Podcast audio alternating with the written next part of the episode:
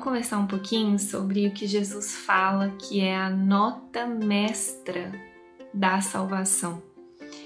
Ele usa essa expressão, nota mestra da salvação. Deve ser algo bem importante, então, né? Se a gente está buscando a nossa salvação.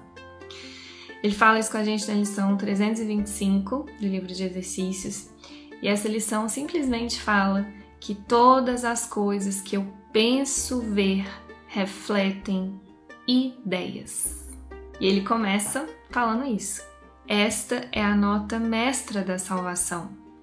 O que vejo reflete um processo em minha mente que se inicia com a minha ideia do que quero. Em outras palavras, o que ele está falando é o que aquele lembrete do amor fala com a gente também. Não há nada fora da sua mente. Tudo aquilo que você parece ver, tudo aquilo que você parece perceber, reflete ideias da sua mente. Por isso que eu já falei aqui várias vezes também, né, que essa postura de não, né, tá consciente de não projetar, de não achar que tem alguma coisa fora, né? Não, não ter certeza que você é vítima do que parece estar acontecendo, de que alguém é culpado, de que o problema está lá fora. Essa é uma postura básica, gente, mesmo para quem quer viver esse curso, esse curso em milagres.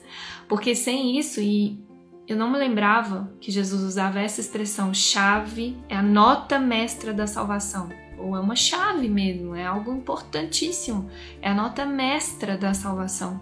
Se eu não, se eu não é, entendo isso, né, todo o resto eu não vou conseguir praticar todo o resto que ele ensina do que é o perdão verdadeiro, a verdadeira empatia, todo o resto não vai dar porque eu, eu já, já me confundi com a percepção. Essa nota mestra da salvação, ela faz com que eu tenha uma postura de estudante, ela, que eu tenha uma postura de aluno, né? Eu entenda que não tem nada fora da minha mente. Então tudo que parece me acontecer é para mim, tá mostrando as ideias que eu acredito. Tudo que eu experimento, eu tenho um desejo, mesmo que inconsciente por aquilo essa nota mestra da salvação é um convite maravilhoso que ele faz para a gente compreender essa nota mestra da salvação. Na verdade, é um convite maravilhoso que ele está fazendo para a gente mergulhar na nossa mente. É tipo, em outras palavras, ele está falando: ei, vem comigo, deixa eu te mostrar como que a sua mente funciona. Porque o que você vê hoje é muito superficial.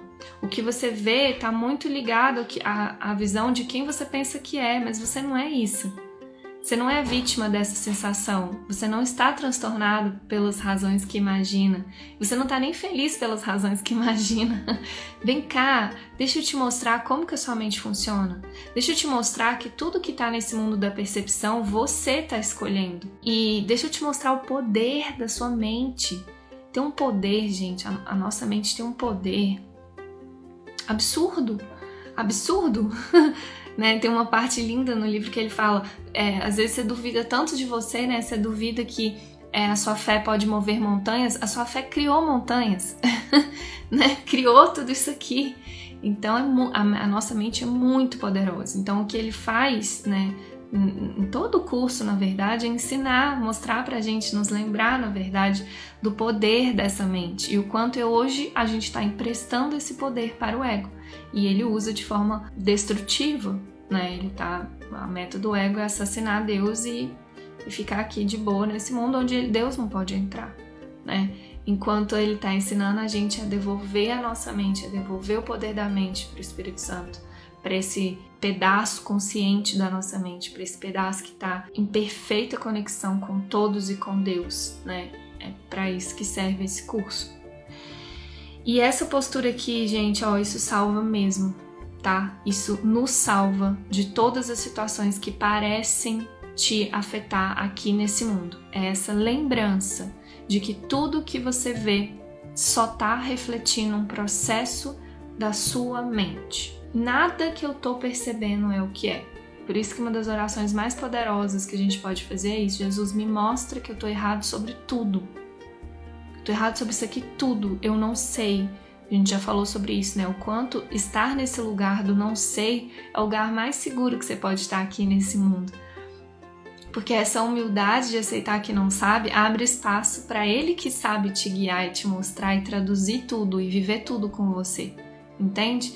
Então, assim, realmente é muita humildade. Você fala, eu não sei para que serve nada disso. Eu sei que isso aqui está refletindo ideias da minha mente. Isso não é o governo, isso não é essa pessoa, isso não é nada fora, nada fora, não há nada fora da sua mente.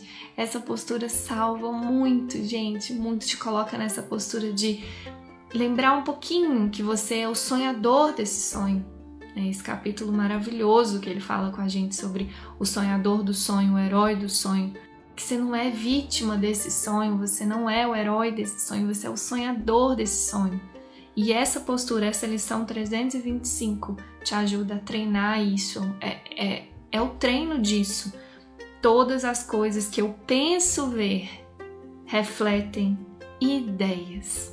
Ideias.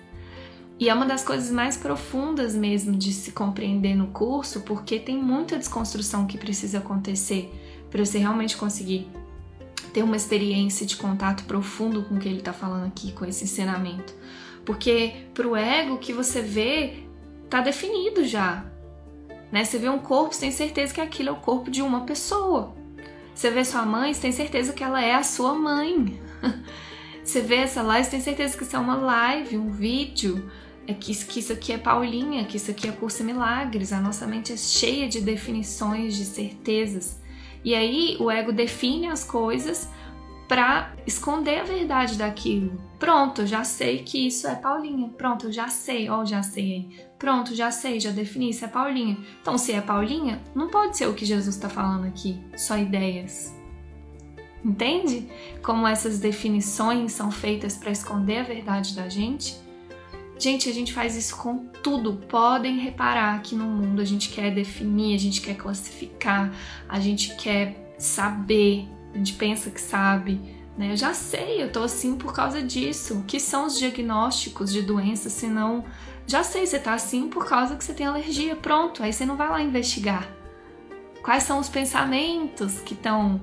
Porque alergia, qualquer coisa que tá na forma, o efeito, gente, que tá na forma já é um efeito de uma causa, né? De pensamentos que estão ali.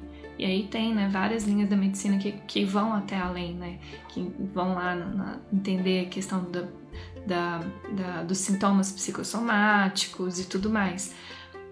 Mas no geral a gente se contenta. Eu tô com, pronto, eu tô é com dor de cabeça. Será? O que, que essa dor de cabeça tá te falando? Não, eu já sei, é isso que essa pessoa fez. Será que é isso? Né? Já conversei com vocês sobre a importância do talvez. Talvez é a ferramentazinha ó, que te ajuda muito a praticar isso aqui. Talvez isso que eu tenho certeza não seja bem assim. Talvez isso que é que eu acho que é, talvez não seja isso. Porque se você se dá a oportunidade de pelo menos questionar esse talvez, pelo menos questionar, talvez o Espírito Santo já te leva além e te mostra que aquilo são ideias. O que o Espírito Santo vê, gente, é completamente diferente do que a, o que a gente vê com a mente dividida, com a mente entregue para o ego. O ego vai ver as definições, ele vê doenças, ele vê pessoas, ele vê situações, ele vê vingança, ele vê raiva, ele vê inveja, ele vê mágoa. É isso que o ego vê. E é isso que ele vai tentar te convencer que é real. Esse benefíciozinho será que é isso mesmo? Será que o que eu tô vendo é o que eu acho que eu tô vendo?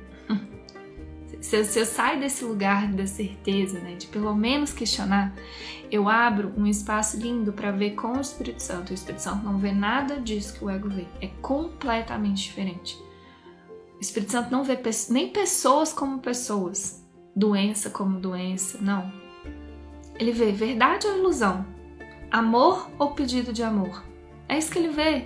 Essa é a leitura do Espírito Santo, essa é a leitura verdadeira. Amor ou pedido de amor? Ah, pedido de amor. Ok, então entrego amor. Amor, ah, então eu vou aproveitar esse amor. É isso que ele vê.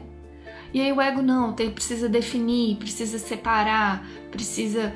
Não, não.